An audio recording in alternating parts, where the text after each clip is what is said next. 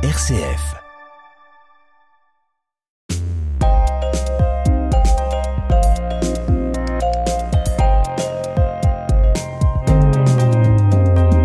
Bienvenue à tous et à toutes dans ce nouveau numéro de Mon Parcours, Mon Entreprise, un magazine dans lequel on vous propose de découvrir les créateurs et créatrices d'entreprises sur le territoire de la métropole de Lyon.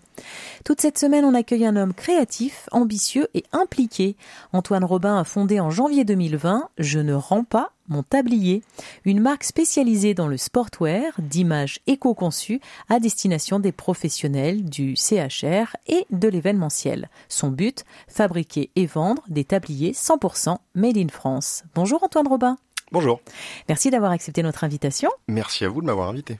Avant d'évoquer votre activité d'expert en la matière et en particulier dans l'univers de la mode mais aussi de l'événementiel, je voudrais que l'on revienne un petit peu sur votre parcours scolaire et votre formation. Est-ce que cela vous convient? Parfaitement. En 2017, vous sortez diplômé de l'IUT Lyon 1 en technique de commercialisation commerce international. Qu'est-ce que vous vouliez faire à ce moment-là de votre vie? Euh, Déjà ça. Quand vous dites déjà ça, c'est déjà créer votre entreprise dans l'univers de la marque. On reviendra sur le côté mode puisqu'on n'a pas vraiment un aspect mode tendance ce qui pour moi est très important puisque la mode est, vraiment un, marché euh, à l'extérieur de ça, mais j'avais déjà le projet d'avoir une entreprise dans l'univers textile en général. Pourquoi? J'ai une histoire familiale assez riche dans le textile. Allongez-vous, on est prêt. Eh ben oui, là il va falloir un peu s'allonger et écouter. Depuis la fin des années 1800, début des années 1900, j'ai ma famille qui évolue dans le textile et qui en fait a connu euh, toute l'évolution du textile sur le 20e et le début du 21e. On n'est pas des soyeux, hein. attention, hein. nous c'est plutôt du côté de l'Ardèche. Mon arrière-grand-mère a été la première employée d'Émile Glézal, qui a été un entrepreneur textile de la région ardéchoise et qui a créé euh, un groupe vraiment révolutionnaire pour l'époque, très novateur, qui s'appelait TSR, Tissage de soirées réunies. Cet homme m'a beaucoup inspiré. Mon arrière-grand-mère m'en a beaucoup parlé. Ensuite, dans les années 60-70, Jean-Claude Montagnon a fondé Chamatex, qui fait aussi partie de ma famille, qui est un tisseur euh, du côté d'Ardois, en Ardèche, à quelques kilomètres de là où était mon arrière-grand-mère. Et c'était là, pour le coup, l'âge d'or du textile. Dans les années 60-70, euh, on avait euh, entre 400 000 et 500 000 personnes qui travaillaient dans le textile. C'était un milieu très, très puissant en France. Nos campagnes étaient regorgées d'ateliers textiles, de tisseurs, de confectionneurs, etc. Et est arrivé les années 90 où là mon père a pris le relais et malheureusement a connu la dégringolade complète du secteur textile où là euh, les délocalisations ont été faites en masse. On s'est retrouvé dans des situations qui étaient absolument catastrophiques puisque entre les années 90 et le début des années 2000, on passe de 400 000 personnes à moins de 95 000 qui travaillent dans le textile. Mmh. Donc moi j'ai évolué dans ce milieu extrêmement rude où je voyais mon papa qui changeait d'emploi quasiment comme de chemise puisque tous les deux ans une entreprise essayait de survivre et puis elle fermait etc. Et j'étais extrêmement marqué par l'absence complète d'accompagnement et d'engagement politique auprès de, ces industries qui étaient euh, extrêmement riches, avec des savoir-faire juste euh, uniques au monde. Suite à ces histoires-là, j'avais envie de créer quelque chose par moi-même mmh. et de relancer une industrie locale en innovant et en étant euh, sur de la confection le plus locale possible pour redonner du sens à nos achats textiles. Alors la confection, vous allez avoir la technique de confection en poussant la porte de l'ES Mode, mais mhm. avant ça, quand vous frappez à la porte de l'IUT Lyon 1er, vous avez quand même en tête d'avoir des techniques de commercialisation parce que vous comprenez très tôt qu'il faut avoir les deux domaines de compétences C'est essentiel. La partie commerciale ne peut pas exister sans la partie stylisme, mais l'inverse est, aussi vrai. Généralement, on avait de grosses difficultés à discuter avec les stylismes qui, eux, avaient des idées très concrètes par rapport à des idées qu'ils avaient, mais ne les confrontaient jamais au marché. Hmm. Donc la vente, elle est essentielle dans ce milieu-là, puisqu'il est essentiel de comprendre les attentes du marché, les attentes du consommateur. Et nous, on s'adresse uniquement à des professionnels. On y reviendra après sur l'hôtellerie-restauration. Mais euh, quand on s'adresse à un client final qui vient acheter son vêtement en boutique, il a aussi des attentes. Et le client en sait toujours plus que le vendeur. Il faut mmh. toujours partir de ce mmh. principe-là.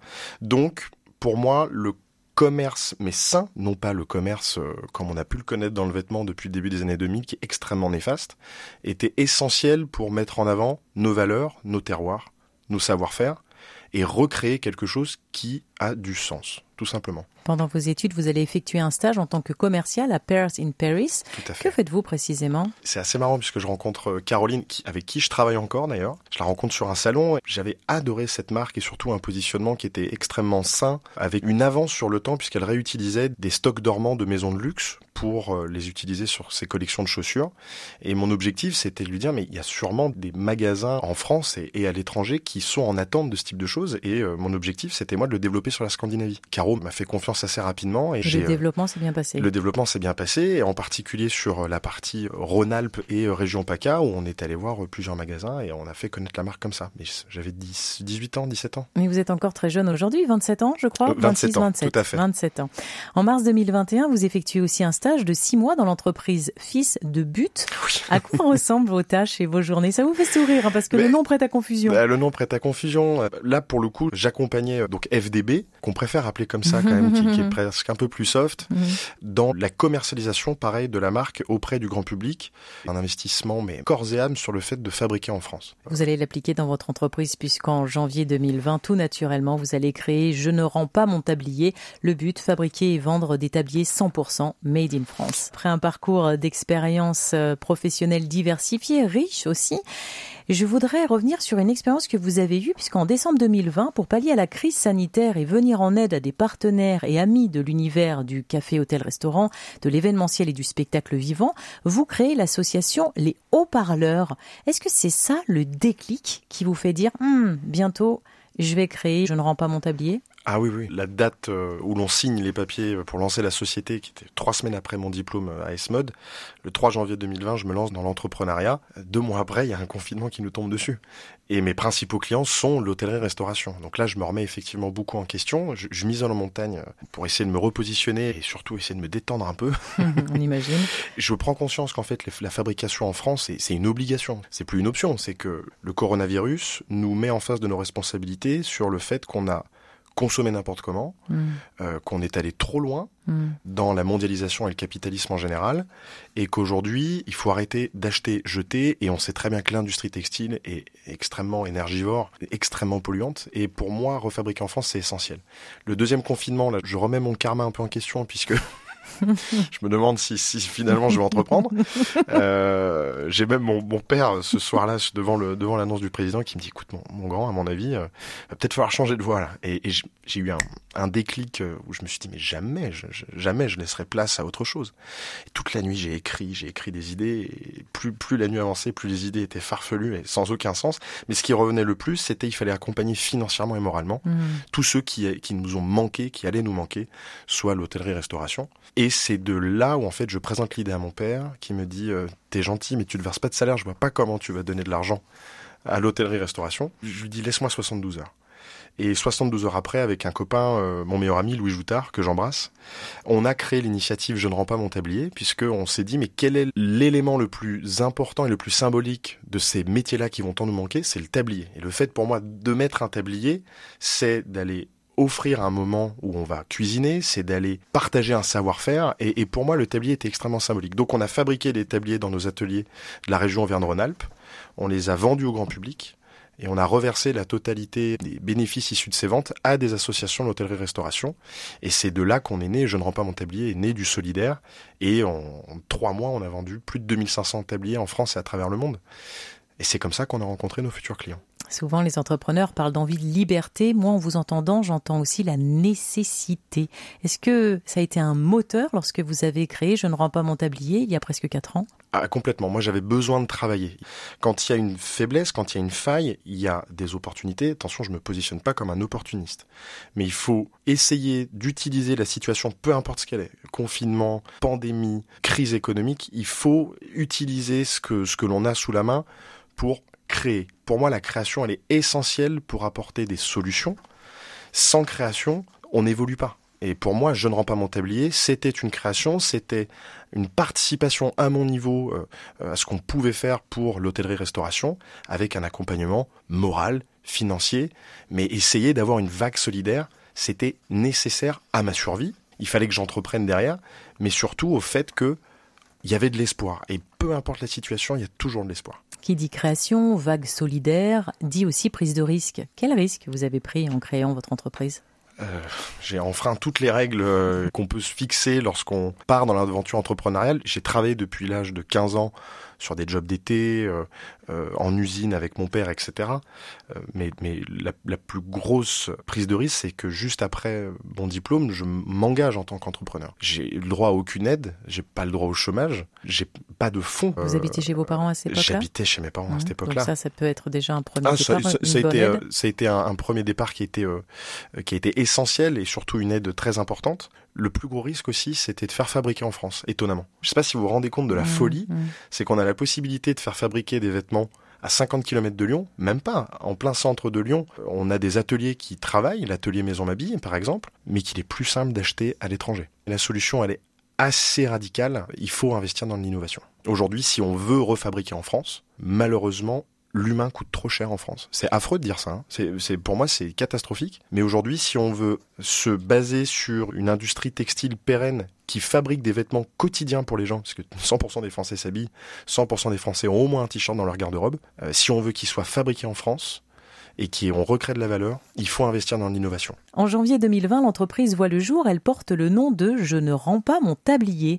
Est-ce que vous l'avez trouvé facilement ce nom où il vous a fallu plusieurs jours, voire plusieurs nuits Ou j'ai l'impression que oui, hein, je vois vos yeux en l'air. Alors l'histoire elle est même différente, c'est qu'à la base ça s'appelait euh, Anthem. C'est toujours le nom euh, de la société. Je ne rends pas mon tablier est arrivé après euh, la crise sanitaire où on a créé l'initiative solidaire. Vu qu'on est né par le solidaire durant la crise, on a décidé de garder Je ne rends pas mon tablier comme nom. Pour nous, c'est très évocateur de ne pas lâcher nos valeurs et ce qui fait sens pour nous. Et puis un nom qui vend le produit aussi. Hein. Bien évidemment. Ah oui, oui, bien évidemment. C'est du tablier et puis on va l'aborder. Abordons justement cette marque. Est-ce que vous pouvez nous la présenter? Bien sûr. que je ne vends pas mon tablier? Je ne rends pas mon tablier. Oui, on va essayer de le vendre quand même. Euh, donc je ne rends pas mon tablier. C'est une marque qui fait fabriquer des vêtements à destination des vêtements d'image. Euh, alors le terme vêtement d'image est un peu galvaudé ces derniers temps, mais c'est un vêtement qui a pour but de représenter l'image d'une société, les valeurs d'une société, ainsi que l'ADN d'un établissement, d'un restaurant, euh, peu importe le métier que vous faites, euh, sur des fabrications uniques, sur mesure, et 100% personnalisable. Est-ce que vous pouvez nous imager justement le vêtement d'image tel que vous, vous le concevez? Bien sûr. On a travaillé euh, avec Glenn Viel, qui est un chef étoilé euh, dans le sud de la France, qui est la nouvelle coqueluche de Top Chef pour les amateurs de gastronomie. Il travaille dans un magnifique établissement euh, au bout de Provence qui s'appelle Lousteau de Beaumanière. Notre accompagnement, l'objectif était de mettre en avant l'histoire qui a accompagné cette salle de restauration qui a vu passer les plus grands noms du monde entier. La personne la plus connue et paix à son âme, c'était la reine d'Angleterre qui adorait Lousteau de Beaumanière et qui venait y manger souvent. Et notre objectif était de, par cette histoire et aussi par l'innovation qu'on veut mettre dans nos vêtements, faire passer un message. En texte ou en image? C'est pas du tout en texte ou en image. C'est sur le vêtement de venir travailler un vêtement qui va reprendre des codes des beaux de Provence des années 60-70, tout en le remettant dans un univers plus moderne, avec des coupes plus travaillées, etc., des matières plus adaptées pour les professionnels de la restauration. Et l'objectif était de créer un vestiaire unique et sur mesure, reprenant les codes de cet établissement. Vos clients, si je comprends bien, sont les professionnels de la restauration uniquement ou vous, et de l'hôtellerie. Et voilà, restauration et hôtellerie uniquement. On s'est recadré là-dessus. L'événementiel est assez compliqué à travailler puisque là, effectivement, je crois que c'est un exemple assez frappant de fast fashion. L'événementiel est un consommateur de vêtements absolument euh, catastrophique, si je puis me permettre de parler ainsi. Lorsqu'on fait, imaginons, le salon de l'auto 2023, on achète un vêtement qu'on vient logoter définitivement et à la fin du salon, on le jette. C'est assez compliqué mmh. de parler écologie d'avancer des produits français qui vont coûter cinq fois plus cher qu'un produit fabriqué en Asie sur ce type d'événement. Parlons du prix justement. Combien coûtent vos créations? Ça va dépendre. Tant de travail qu'on va passer dessus vont dépendre aussi des 10 matières. euros, un million de dollars? Ah non, non, non. on est par exemple sur une chemise, on est aux alentours de 120 euros une fabrication 100% française. Sur un gilet de costume, on va être aux alentours de 150 euros sur une fabrication 100% française. Un t-shirt, où malheureusement on est obligé de diminuer nos marges pour euh, coller à ce que peut attendre le consommateur, on va être sur une trentaine d'euros. Et encore, c'est trop cher. encore, c'est ça qui est très dur aujourd'hui dans notre secteur. Mais voilà, tout, tout va dépendre, si vous voulez, de la création demandée, des matières utilisées. Aujourd'hui, vous proposez des produits à 85% conçus en France et 100% européens. Où se trouvent vos usines? Alors, à même à 90%, on a fait le calcul à 90% en France. Mhm. On est un peu partout sur le territoire. On est euh, du côté de Montargis, on est dans l'Indre, on est dans la région Rhône Rhône-Alpes, dans la Loire, du côté de Valence, dans la Drôme. Il y en a vraiment de partout. Des filatures, des gens qui fabriquent des boutons, des gens qui font de la confection, des gens qui font des étiquettes. On travaille avec Néret à Saint-Étienne. Et malheureusement, quand on n'a plus le savoir-faire en France, nous sommes obligés d'aller à l'étranger, mais on essaie de limiter notre impact. Mmh. Donc Vous on, restez en Europe. On reste en Europe sur des fabrications portugaises pour les chaussures mmh. et sur des fabrications pour de la mesure de costumes en Roumanie. On s'était positionné pour acheter le dernier euh, confectionneur de mesures de costumes en France. Malheureusement, on a raté l'opportunité, qui était France Manufacture, qui était du côté de Limoges. Et aujourd'hui, on n'a plus de costumes en fabrication française. Il y en a très peu, ça coûte très cher. On essaye de faire revenir ce savoir-faire, mais c'est une mission de chaque jour. On imagine. Combien de personnes travaillent avec vous? Je suis tout seul à être investi 100% sur le projet. J'ai trois associés à côté qui ont des activités aussi diverses. On est une entreprise très familiale hein, puisque deux de mes associés ne sont ni plus ni moins que ma maman et mon papa. Ma maman s'investit de plus en plus dans l'entreprise puisqu'on est en train de grandir et d'être de plus en plus présent sur le marché. Et aujourd'hui, l'objectif est de recruter une ou deux personnes pour venir nous aider. L'appel est ouvert hein, si L'appel est ouvert, hein, bien évidemment. Hein. vous pouvez euh, effectivement postuler. postuler sur notre site jnrpmt.com vous avez mon numéro de téléphone, mon adresse mail, on acceptera toute demande. L'envie d'accompagner, de créer ce partage sur RCF cette semaine grâce à notre invité Antoine Robin, fondateur de la marque Je ne rends pas mon tablier. Cet entrepreneur lyonnais du textile met à profit ses compétences en réalisant des tabliers en coton 100% made in France, dont une partie des bénéfices s'est reversée aux professionnels de la bonne table, mais aussi du spectacle vivant. Entre autres, hein, parce que vous ne réalisez pas seulement des tabliers. Depuis lundi, on vous entend. On a compris qu'il y a aussi des chemises, il y a aussi des costumes, il y a aussi euh, un ensemble de vêtements euh, que les professionnels de la restauration et de l'hôtellerie pourront porter. Est-ce que vous avez fait une étude de marché avant de vous lancer ou vous vous êtes dit hein, mais regardez-moi, je suis Antoine Robin, ça suffit évidemment. Non, on n'a pas fait d'étude de marché à proprement parler. J'ai été assez curieux. Euh, j'ai une petite anecdote à ce sujet-là. J'ai 16-17 ans, je me retrouve à la montagne dans une station qui est plutôt huppée. Laquelle? Et euh, on était du côté de Méribel, dans les Trois-Vallées. Je passe devant un hôtel 4 étoiles. Je vous explique pas les prix en période de vacances scolaires et je me rends compte que le, staff est vraiment, pardonnez-moi, mais ils étaient habillés comme des clowns. Ça, ça n'allait pas. Déjà à l'époque, vous regardez, pour ah, remarquer ça. Je ne comprenais pas comment on pouvait représenter une image d'un très bel établissement historique de la station avec des vêtements qui ne collent absolument pas à l'image. Des pantalons mmh. trop longs, mmh. des chaussures qui ne sont jamais les mêmes par rapport au staff, mmh. des doudounes déchirées après un mois et demi d'utilisation. J'avais déjà cette vision-là parce que mon père m'a quand même donné quelques codes et c'est vite devenu une déformation professionnelle. Et je suis allé discuter avec les utilisateurs de ces vêtements en leur posant la question, mais c'est vos vêtements ou on vous les fournit Là, ça a été le bureau des plaintes et j'ai compris qu'en fait c'était leurs vêtements c'était pas leurs vêtements c'était les vêtements qui étaient fournis par le par l'établissement je me disais c'est peut-être que c'est un établissement parmi tant d'autres. Mm. Et je me suis amusé à aller voir, à aller discuter avec des gens que je connaissais, etc. Et je me suis rendu compte que l'achat du vêtement pour les professionnels, c'était la croix et la bannière, puisque soit on pouvait acheter sur Internet un vêtement standardisé qu'on ne voyait pas, on ne pouvait pas toucher la qualité, on ne pouvait pas voir la matière, on ne pouvait pas voir le taillant, et puis c'était un peu la bonne ou la mauvaise surprise quand ça arrivait à la maison. Ou alors il fallait aller dans le magasin du coin, payer assez cher, un vêtement qui n'était pas adapté. Et puis au fur et à mesure, je me suis concentré sur euh, l'hôtellerie-restauration, ce que ça représentait. Mm. Et on s'est rendu compte qu'il y avait un marché à aller prendre. On a des concurrents sur ce marché, encore heureux. On est très heureux d'avoir de la concurrence d'ailleurs. Mais on est la seule maison à faire fabriquer en France. Quasiment tout faire fabriquer en France quand on en a la possibilité. Comment vous faites pour vous faire connaître? Alors vous démarquez, on l'a un peu compris, fabrication française, vous venez de le dire à l'instant. Sur mesure et 100% personnalisable, c'est on laisse le choix à notre client. On lui dit, en fait, tout est possible. Hmm. C'est une question de prix, hmm. mais tout est possible. Alors ça, c'est pour vous démarquer et pour vous faire connaître vous frappez à la porte On frappe à la porte, on téléphone, on va voir. On est quasiment les seuls à prendre notre voiture, à prendre notre téléphone, à envoyer un mail, à essayer d'échanger avec de l'humain pour leur dire mais vous pouvez faire mieux.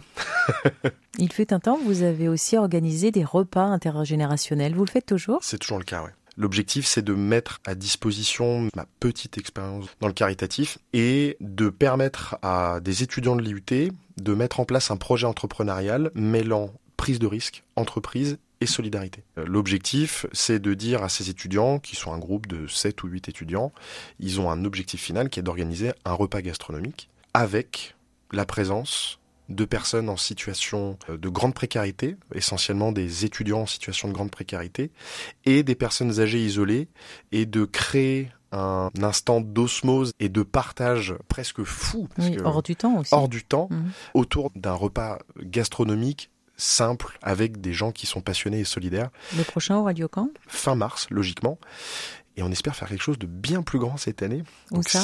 Pour le moment, on ne sait pas. Mais si un chef lyonnais solidaire euh, m'entend, qu'il sache ah, qu'il est le bienvenu, bien évidemment. et c'est vrai que pour finir, l'an dernier, j'étais extrêmement ému de voir qu'à une table, on pouvait voir euh, un monsieur qui avait fait trois guerres s'adresser à un gamin de 18 ans qui lui est né pendant la période des réseaux sociaux et des smartphones et il y avait hmm. il y avait un écart qui était deux mondes qui se rencontraient deux mondes qui se rencontraient mais la passion et, l'humain ont tout simplement pris le dessus et hmm. c'était juste euh, unique comment se porte votre entreprise? Je ne rends pas mon tablier aujourd'hui elle se porte plutôt bien. Vous faites des bénéfices? On fait des bénéfices. Qu'est-ce que vous en faites? On dépense tout. vous réinvestissez? On réinvestit constamment dans l'entreprise, dans l'objectif de recruter, de grandir et de devenir euh, le leader du vêtement haut de gamme sur le marché de l'hôtellerie-restauration en fabrication française. Pas plus, car demain nous allons justement évoquer vos projets et le futur que vous imaginez pour votre entreprise. Je rappelle qu'on vous retrouve facilement sur les réseaux sociaux ou sur Internet en pianotant JNR mt.com, ce qui veut tout simplement dire je ne rends pas mon tablier.com. Alors après presque 4 ans passés à la tête de votre entreprise, on a vu que devenir indépendant, se lancer, ce n'est pas une mince affaire. Il y a des hauts, j'imagine qu'il y a aussi des bas, est-ce que vous confirmez?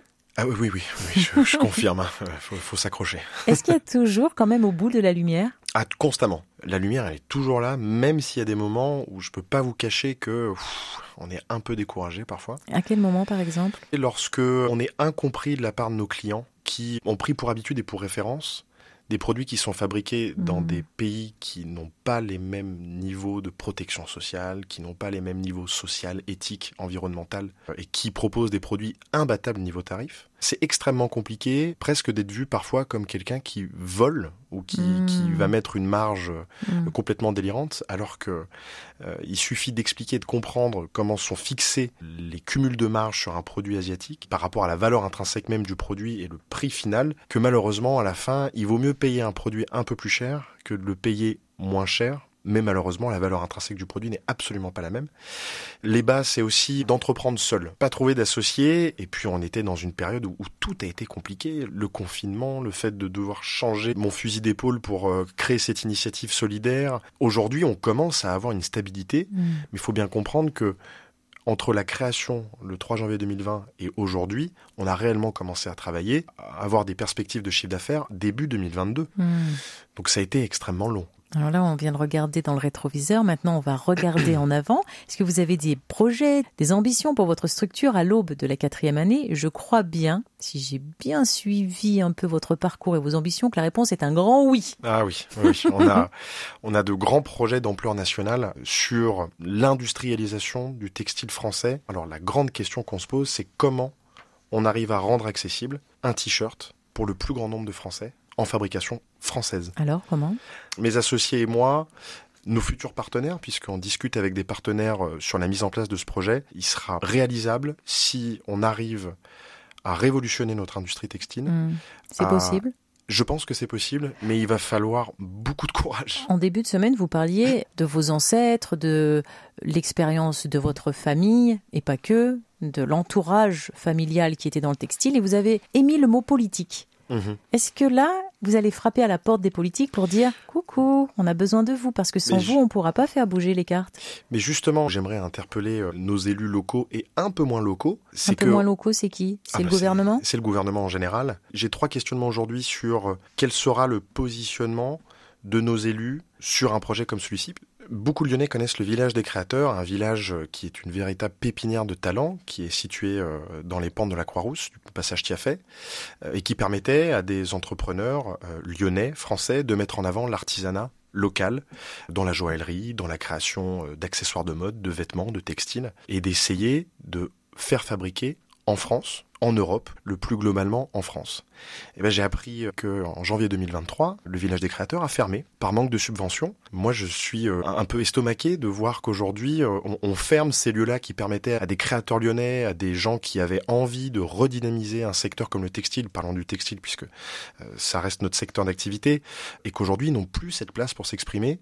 Qu'est-ce que vous pouvez faire, vous, à votre échelle? Est-ce que vous pouvez aller frapper à la porte d'Emmanuel Macron, dire j'ai besoin de vous? J'aimerais beaucoup le faire pour savoir quelle chose on peut faire. Quand vous dites on, je reviens toujours sur vous et vos associés. Est-ce qu'il y a une autre alliance avec d'autres personnes qui, vos concurrents par exemple, ou des personnes de près ou de loin qui ont les mêmes idées, pensées et actions que vous? Il y en a. Euh, il y a des euh, entrepreneurs textiles qui sont extrêmement proactifs, qui sont pas sur notre secteur d'activité, mais qui sont sur de la confection textile. Je pense à l'entreprise. Vous vous allier Bien sûr, et, je, l'espère qu'on s'alliera. Vous pensez à qui? Je pense à l'entreprise Tekin, euh, qui est une entreprise pour moi la plus novatrice et la, plus évolutive du, du, secteur textile français, qui euh, part du principe que l'on peut fabriquer à la demande. Euh, fabriquer à la demande, euh, c'est extrêmement complexe dans une fabrication classique de vêtements. Moi, je pense qu'on peut le faire, euh, mais aujourd'hui, il va falloir qu'on soit accompagné par les classes politiques qui nous permettent de mettre en place ces créations-là. Aujourd'hui, on a besoin de la classe politique pour venir épauler un projet industriel qui va remettre en avant nos industries textiles locales, qui va remettre en avant nos campagnes. Il y a 30 ans de ça, nos campagnes, comme on l'a dit, étaient encore regorgées d'ateliers textiles, de tisseurs, etc. Aujourd'hui, c'est encore l'exode rural, mais à quel prix? Et ça, c'est un grand questionnement que je me pose. Où est-ce que nos politiques vous continuer à permettre à des entreprises comme Chine d'ouvrir des pop-up stores dans nos villes et qui vont continuer à mettre en avant la fast fashion, à mettre en avant l'esclavagisme moderne et euh, le bafouement environnemental, social et éthique. C'est là où j'interpelle nos amis politiques et nos élus locaux. La question est posée et l'appel est lancé en tout cas. Merci beaucoup Antoine Robin d'être venu nous présenter votre métier et votre entreprise. Je rappelle que vous êtes le fondateur de la marque Je ne rends pas mon tablier. L'entreprise de vêtements sur mesure et personnalisée permet de redonner une image de marque et une réelle identité aux enseignes de la restauration et de l'hôtellerie. On vous trouve facilement sur internet. On pianote je ne rends pas mon tablier.com et on aura toutes les informations. Merci Antoine Robin. Bonne continuation. Merci à vous. À bientôt.